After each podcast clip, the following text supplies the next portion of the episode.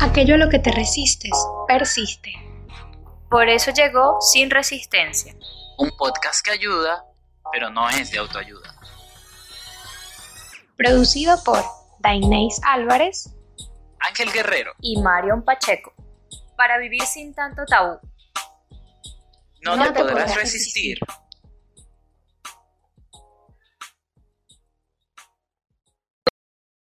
¿Qué pasó, ¿Qué pasó, Marion? Tienes cara de que estás sufriendo.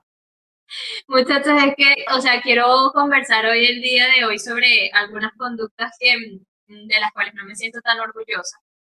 Eh, y bueno, como toda hipocondriaca, me metí a Google a ver si esto tenía alguna especie de nombre o si mi conducta estaba saliéndose de, la, de lo normal y me encuentro con, con este temor a perderme de algo. O sea, creo que no me considero adicta a las redes sociales, ni mucho menos, pero creo que mi mismo trabajo, como hablábamos en ocasiones pasadas la productividad tóxica, eh, paso demasiadas horas en el teléfono. Paso muchas horas en las redes sociales porque a veces siento que debo atenderle a las personas que requieren información, que requieren de mis servicios, y, o tengo que entrar a Facebook a leer los memes de Dark entonces, no sé cuál es el límite entre, entre todo esto, porque al principio empezó a ser tiempo de ocio para mí, pero ahora pues creo que me quita muchísimo tiempo. Bueno, Ángel, Ángel te puede dar un ejemplo de e, el otro polo de no estar nada en el teléfono. Te doy el pase, Ángel. Ay, Mari, yo soy demasiado malo con el teléfono. O sea, yo ando en esta onda de querer normalizar, de que se responda cuando se deba, cuando se quiera, y por ejemplo, yo soy la persona que deja más en visto, soy un diabólico a la hora de uso del teléfono. Pues pareciera que lo hago a propósito, porque me, han hasta acusado por ahí. Pero Ángel, si un cliente requiere tu, atención, se muere. creo que creo que es distinto. No sé, también me pasa Ah, o sea que si yo soy tu amiga, me puedo morir porque no soy tu paciente. No, pero me puedes hablar claro, pues como que mira, eh, Perico Raya 4, eh, código azul, no sé, me escucha así, yo me llevo así, aló, ¿qué pasó? Cuéntame. Pero... Aló. Aló, aló. Pero de verdad me parece que, que, que yo cambiaré lo, lo, de los memes de Dark y las redes sociales con, con reuniones, diligencias y cosas, compromisos que tengo con la gente, porque yo quiero estar en todo yo siento que pierdo demasiado tiempo propio por estar en todos lados, porque yo no quiero perderme de nada. Para mí una pesadilla es que tenga, que tenga tres cumpleaños el mismo día. Y entonces yo así quiero ir a todo y he convencido a los tres cumpleañeros que, que no se conocen, que hagan su cumpleaños juntos. Nada más para mis caprichos de yo querer estar compartiendo con todo el mundo, porque no me puedo perder de nada.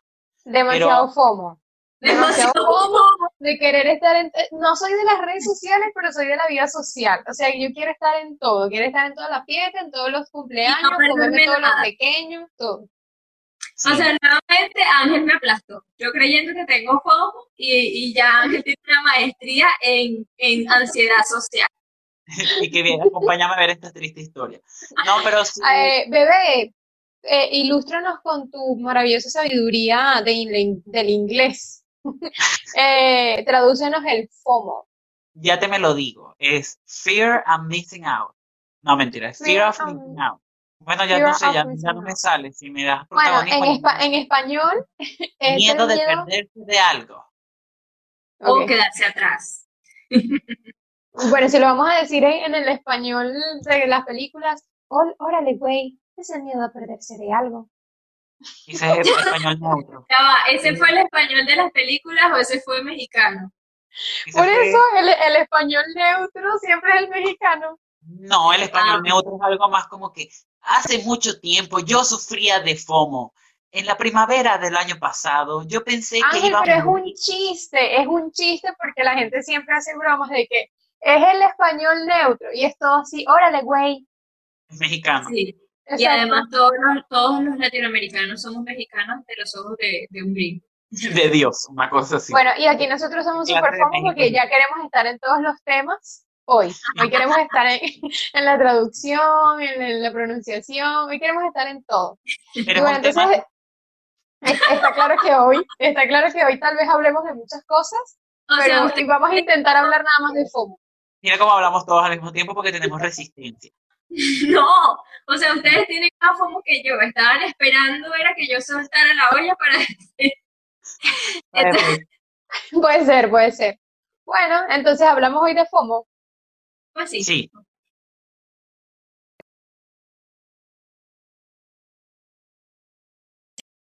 Bueno, chicos, para, para comenzar a hablar del FOMO, vamos a hacerlo por orden, porque ustedes saben cómo soy yo. El FOMO no sencillamente eh, está ligado a las redes sociales, ¿ok? En la actualidad, pues se maneja que es el miedo a perderse algo eh, en cuanto a las redes, pero el FOMO ha existido toda la vida.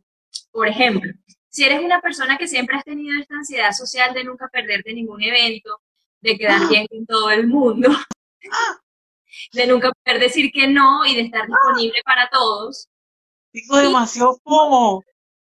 Querer juntar todos tus planes para crear uno solo y así no perderte de ninguno, de ningún otro al que tú no puedas asistir. Por eso, cuando tú sientes la necesidad de juntar a tres cumpleaños el mismo día de su cumpleaños, inconscientemente estás queriendo controlar el ambiente social para no perderte de nada y no quedarte atrás. ¿Cómo te quedó el ojo, Ángel? Fomeado. O sea, yo, yo, yo he tenido hasta la fantasía de tener un clon para, para cada cosa que necesite hacer. Y yo sé que mis clones van a crear clones para que poder haber dos en cada cosa. Porque a mí, a mí me gusta decirle, ah, sí, y, le quedó tan mal a todo el mundo, y empezando por el uso del teléfono. Porque yo tengo... y ahí empieza la culpa, la culpa que es el efecto colateral del FOMO. Pero bueno, e, el FOMO es el, ya lo dijimos, ¿no? El, síndrome a no perderse, a no perderse de nada.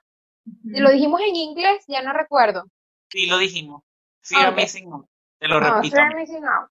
Entonces, este, yo creo que ahora, en este momento, en este contexto, se pone muy en manifiesto que sea vinculado a las redes sociales porque, ajá, ahorita no nos estamos perdiendo de nada en las redes sociales, queremos estar todo el día así en el teléfono, este, pero como que tú dices, siempre ha existido, Ángel es una fiel prueba de eso, haciendo este, planes con una persona a las cinco y media, luego la otra persona a las seis, pero incluso estas personas viven a una hora de distancia, pero él hace planes con cada uno de media hora cada, cada uno. He sido creo que parte víctima de sus planes. Este, Yo creo, que, el verdadero regalo para Ángel, más allá de los clones, sería una máquina para teletransportarse. Ah, para que no pierda tanto tiempo trasladándose y pueda cumplir con sus compromisos. Porque... Y un reloj también, también sería bueno. Pero, o sea, bebé, fíjense esto de, de que yo ahora pienso, ay, ¿hasta qué punto yo también he sido muy de esas? Muy de querer estar en todas las fiestas y, y, y, quiero estar en todas las fiestas porque después quedo con esta sensación, por ejemplo, ¿no? Fiestas, reuniones de que, uy, no, y ellos la pasaron tan bien y yo no estuve o esta fiesta está tan buena y como yo no voy a estar. O sea, es como que es una necesidad de estar en todo y, y creo que ya no me, no me pillo tanto en eso, tal vez he madurado, quién sabe. Pero puede pasar con los proyectos. Pero antes era, pero yo, yo me caché, tipo como que antes era en, tengo que ir a tal lado para tomarme una fotico y luego etiquetar el lugar, porque está súper de moda. Entonces era realmente a no perderme de nada que estuviese de moda. Eso es FOMO y decirle, y decirle a la gente, pero es, es parte también del FOMO. o sea, es como que, por lo menos en las redes sociales, se crea una, una, una vida ficticia o una vida utópica de que, o idealizada, de que todo está bien, de que todo está cool. Entonces, para yo querer ser parte, para querer pertenecer, este, entonces yo también voy a ir a ese lugar y voy a ir allá y voy a ir acá a todos los lugares donde sé que está de moda para etiquetarlo y para que la gente diga, ay, sí, está en onda. Esa fotito debe ser del obelisco. Y entonces, claro, lo que es que la foto del obelisco es tipo como que, ajá, todo el mundo. Pero la fotico yo en el obelisco todavía no te la tengo. Este, y ya se me perdió, se me olvidó lo que les iba a decir. Por estar sí, además estaba, yo, yo, estaba confundida si estaba hablando Ángel Oday porque no entendía a dónde iba. pero, pero, bueno, la conclusión de lo que... Iba algún... Ah, ya sé. yo sé dónde iba. Que si nos damos cuenta, si nos damos cuenta, todo el tema es pertenecer. Sí. De hecho, a eso iba. Por ejemplo, una, una descripción específica, así súper virgo, que encontré en las redes sociales, es que literalmente se traduce como el miedo a perderse de algo en las redes sociales o a quedar excluido de un evento, lo que obliga a los que sufren este síndrome a permanecer constantemente conectados al Internet. Es decir, no estamos hablando como tipo de cualquier cosita, no, estamos hablando de una patología psicológica en donde si pasara algo, que pierdes la conexión, esta persona puede sentir angustia. Y eh, lo que veníamos hablando, o sea, las redes sociales lo han maxificado, pero esto ha existido toda la vida, el tema de pertenecer, de encajar, de ser excluido, eh, eh, las películas típicas de los 90 de, del tipo que no era popular y luego sí es popular y luego va a la fiesta, ahí nos está describiendo la ansiedad social a la que siempre hemos estado sometidos a lo largo de la vida pero el FOMO toma fuerza y poder en nuestras generaciones gracias a las redes sociales. Porque además, me, da risa porque aquí decía, además de la necesidad de mostrar la vida a los demás y del exhibicionismo y llamar la atención, que también hacen parte del FOMO, el FOMO también está en la necesidad de contarle al otro mi vida para que vea que no me estoy perdiendo de nada porque mi vida es igual de genial, ¿no? Entonces es enfermizo. Viste que eso era lo que yo quería llegar con, mi, con mis palabras. Pero hoy todos somos Ángel porque tú me estás teorizando. Ah. La cosa es que yo, en mi caso, en mi caso particular, referente a que al final casi siempre termino le quedando mal a las personas, yo siento que es que manifiesto culpa de no haber estado ahí. Entonces, ¿qué pasa? Puede ser culpa de que fallé, entonces, o puede ser culpa de que, o sentirse mal porque, ay, la pasaron muy bien y tal, y ese tipo de cosas pero al mismo tiempo también como que, no sé, a mí al principio me daba mucho miedo cuando se me apagaba el teléfono. Tú me veías corriendo así, buscando el cargador en todos lados y no permitía que se apagara. Pero después yo dije, se me apagó y yo así, pero se siente bien que, que, se haya apagado. Y ahora muchas veces yo necesito como que ver el teléfono así lentamente hasta que se apague el teléfono y después casi que libre soy, una cosa así puedo hacer varias cosas, ah, después caigo en la realidad de que hay muchas cosas tengo en el teléfono, guías, libros, contactos, quedé con esto, entonces otra vez vuelvo, pero con otra perspectiva. Pues. Entonces sería como una especie de, de, de detox, de detox del teléfono, que en algún momento al día se pueda como, como apartar el teléfono en realidad se va a manifestar en todos lados, pero si ya es esto que lo magnifica, entonces ven viable como que poner el teléfono como que media hora, 40 minutos sin uso de teléfono. Coño, es, rico. Para mí a veces yo necesito a veces soltar el teléfono para poder hacer cosas, porque yo me distraigo demasiado. Voy, agarro el teléfono, ah, por lo menos empezaba en estos días. Voy a entrar al drive para buscar algo. Entraba el teléfono, ay, me llegó una notificación y terminaba descargándome cinco libros y yo realmente iba a buscar algo que nada tenía que ver con los cinco libros que terminé descargando. Pero, mm, o sea, también estaba pensando en que hay muchas formas de ser FOMO, ¿no? O, de, de, que el FOMO se, se, manifieste. Por lo menos estaba pensando, así como le pasa a Ángel, que tiene que estar en todas las, en las reuniones, las fiestas, por lo menos estas personas que necesitan estar en, el, en, en, este taller, necesitan estar en yoga, necesitan estar en el gimnasio, necesitan estar en el Zoom con los amigos, o sea, poniéndolo en, en, este, en este nuevo contexto. Entonces, eso, eso también sería FOMO, ¿no? De, de, que tengo que estar en el yoga así esté molida, tengo que estar en el gimnasio si no aguante más, tengo que estar en las reuniones con los amigos aunque ya no quiera. Sí, y aquí es donde se relaciona mucho con la productividad tóxica, porque ¿qué pasa? ¿Cómo llegamos a ser tan tóxicos y a querer producir todo el tiempo?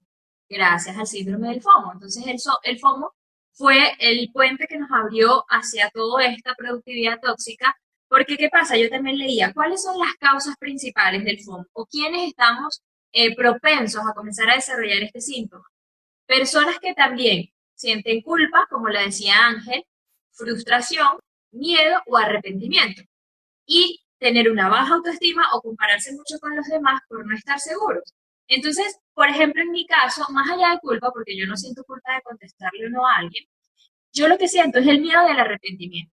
Por ejemplo, como que tengo miedo eh, de lo que pude haber hecho. Entonces, como que pude haber ido a la fiesta de Dai, pero realmente estaba cansada y me quedé aquí. Y resulta que en la fiesta de Dai fue el chico que me gustó. Y entonces ahora nunca voy a saber si pude haber tenido algo con él porque no fui a la fiesta de Dai. ¿Sí? entonces, también el vivir con él hubiera hecho o debería o qué hubiera pasado si es el arrepentimiento, ¿no? Y la culpa, el miedo, todo se une en un miedo generalizado que te da ansiedad social. Entonces, lo que está hablando Dainey tiene mucho que ver porque también es no quedarse atrás. Entonces, si yo veo que todos están haciendo yo, si todos tienen mínimo tres proyectos y yo no, yo voy a comenzar a hacerlo. Entonces, sin querer, inconscientemente, tengo el síndrome del FOMO y me vuelvo productivamente tóxico. Em, bueno, Ángel, ¿quieres, ¿quieres comentar algo? que cada no pensé que ibas a hablar no, estaba, estaba bostezando arrepentido de todo el, todo el síndrome de FOMO que hay en mi ser. Soy 80% agua, 80% FOMO. ¿Que pensaban que era de 20%? No, soy 20%, soy 80% FOMO también. Disculpe, eh, yo, no, que les quería compartir que yo creo que ya lo hablé en, un episodio anterior, no recuerdo, que yo estuve, ah, sí, justo en el de productividad tóxica, creo que fue, no sé, en el que yo fui a, a, a, mi casa, que era el centro de meditación. Y bueno, allí como que las reglas principales es que tú tienes que dejar el teléfono ni siquiera en tu bolso, ni siquiera guardado ahí en tu bolsito, en tu maleta. Tiene, tú lo dejas como en una cestica en el, no sé, en la dirección, no sé cómo decirlo, o sea, en los, en los encargados se quedan con tu teléfono y con, no sé, las cosas más personales, creo que dinero, llaves, cosas así. O sea, imagínense, fueron prácticamente 11 días, vamos a, ponerle 11 días sin teléfono y sin nada, o sea, totalmente desconectados de la realidad. Y yo pensaba que entre hacer el voto de silencio y no tener el teléfono iba a ser lo más difícil que ilusa. Este, realmente lo más difícil para mí fue este, estar en meditación prácticamente. En las madrugadas, eso nos quedó súper claro del episodio. y, y, las madrugadas sobre todo. Pero fíjense que como que yo retrasé mucho el hecho de ir eh, también, tal, vez, tal vez era por eso, ¿no? 11 días sin teléfono, si pasa algo, si no sé qué más, si llego y alguien eh, se murió, se fue de viaje, se fue del país, o sea, cualquier cosa. Es como ese miedo de lo que me voy a perder durante estos 12 días que voy a estar conectada totalmente de la realidad y, de las redes y de lo actual. Este, y era como yo conscientemente decía, no, esto es muy difícil, no puedo, no puedo, no puedo. Y retrasé eso. Y de repente estando allí me di cuenta de que fue a estar aliviador estar lejos de todo eso. Este, pero yo creo que esto puede ser una experiencia que tal vez pueda ser para mí, pero tal vez otra persona puede ir y de verdad puede ser muy difícil estar durante todos esos días sin teléfono. Como puede ser que la persona lo perciba como que va a ser muy duro y cuando lo está haciendo, pues se da cuenta de que, de que no, de que de verdad puede hasta descansar y aliviar un poco esa sensación de que, ah, me estoy perdiendo de nada, porque bueno, estás entonces llevando tu energía, tu, tu, tu conciencia a hacer otra cosa. No sé qué opinan Quiero ustedes. algo de que lo más impresionante de todo es que nunca he ido a Vipassana, pero a mí me han robado mucho el teléfono, se me dañan los cargadores, se ve así como acontecido. Y la cosa es que se me apaga el teléfono y duré tres horas sin prender el teléfono cuando prendo y que, ay, debo tener muchos mensajes, muchas llamadas, cero mensajes, cero llamadas, cero DM, cero de todo. Es que el mundo, lo que creo que es lo más impresionante es que el mundo va a continuar. Contigo, sin ti, el mundo continúa.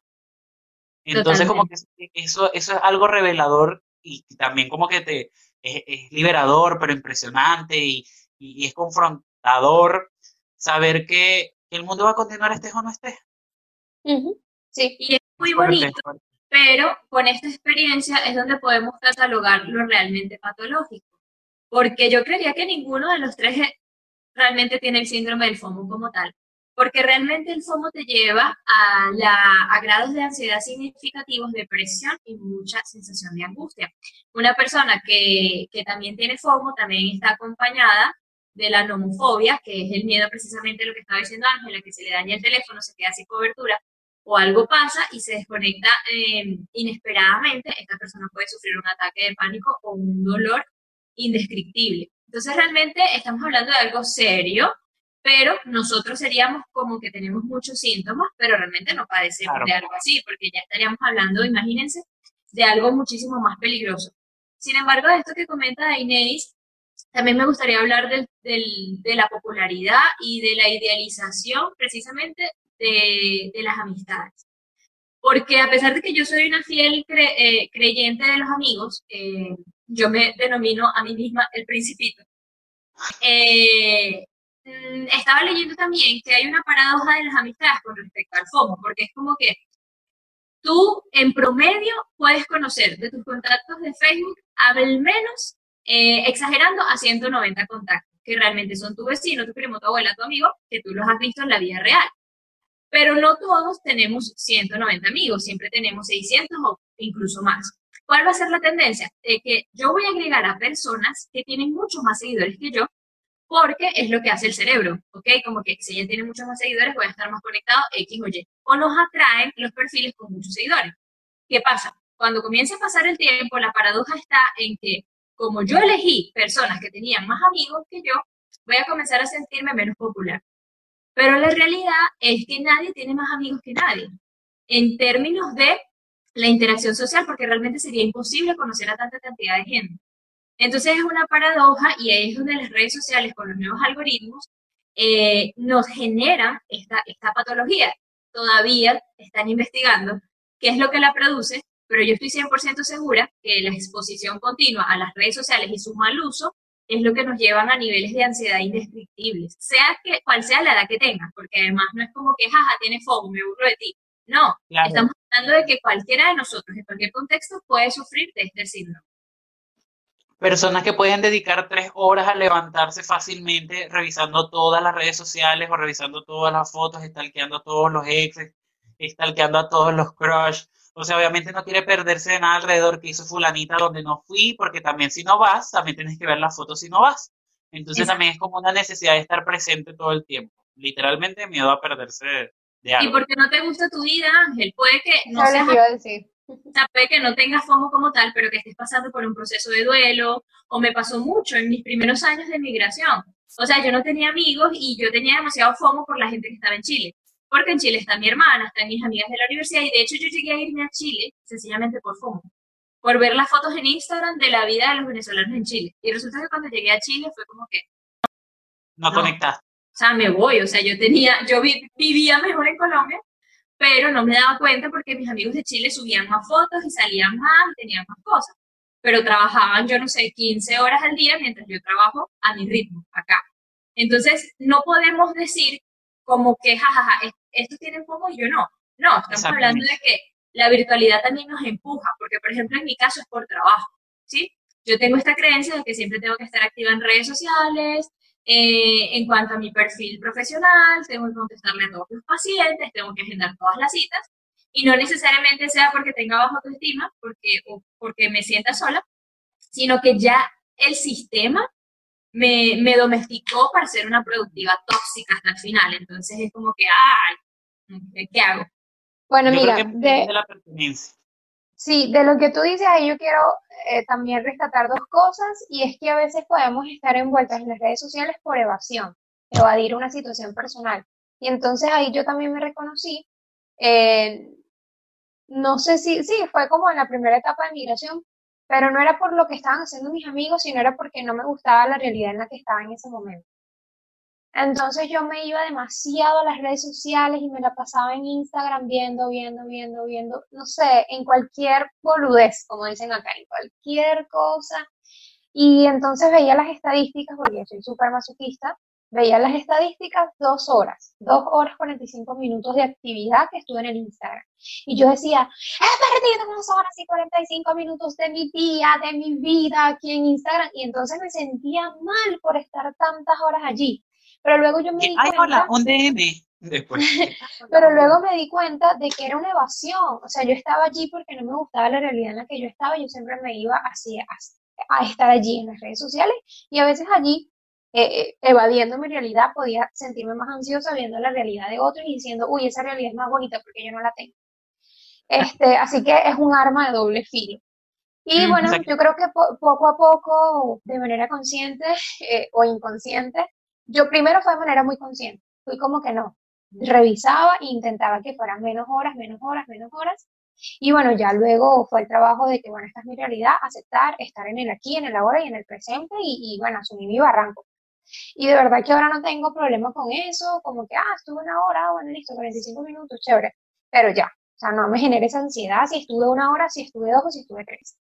Y lo otro es que, no sé, creo entender por las cosas que dices también, de que el FOMO entonces tiene sus dimensiones, como que el FOMO de las redes, el FOMO de esto, de, lo presencial, de tipo Ángel que quiere estar en todas las reuniones, el FOMO de ver, la, de ver como que la apariencia y guiarse entonces por las apariencias, como que tiene muchas dimensiones del FOMO, pero que lo que realmente tiene, eh, tiene que ver es con esto de quiero estar en todo, no quiero perderme de nada y me gusta más la realidad ajena.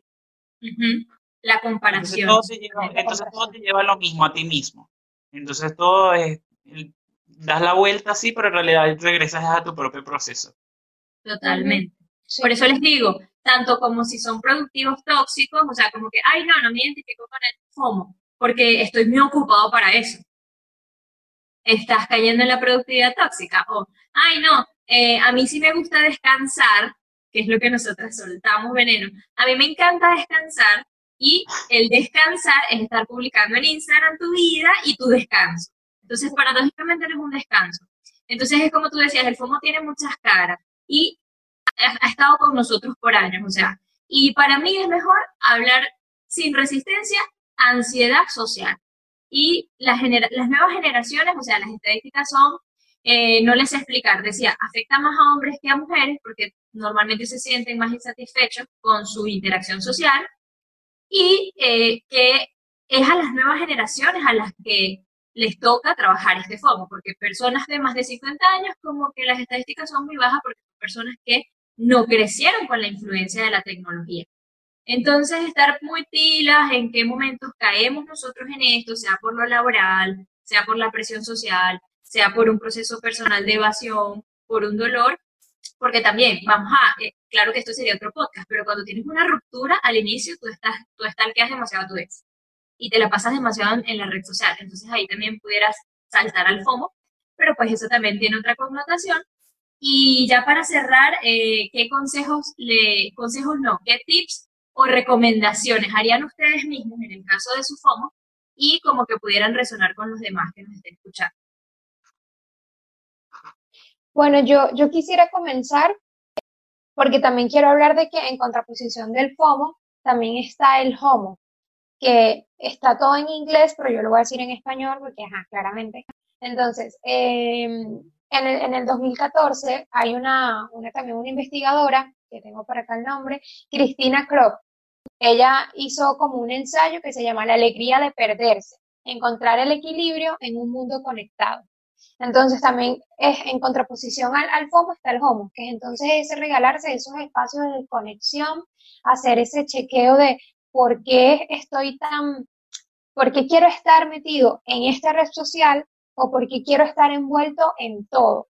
Porque si yo quiero estar en todas las fiestas, en todas las reuniones y quiero estar en todas las redes sociales y quiero estar mostrando algo, es porque estoy evadiendo algo y estoy no queriendo mirar cosas internas y por eso yo estoy todo desde lo externo. Entonces, este, ella se basa mucho en eso, en, aprender a desconectarse para conectarse con uno mismo.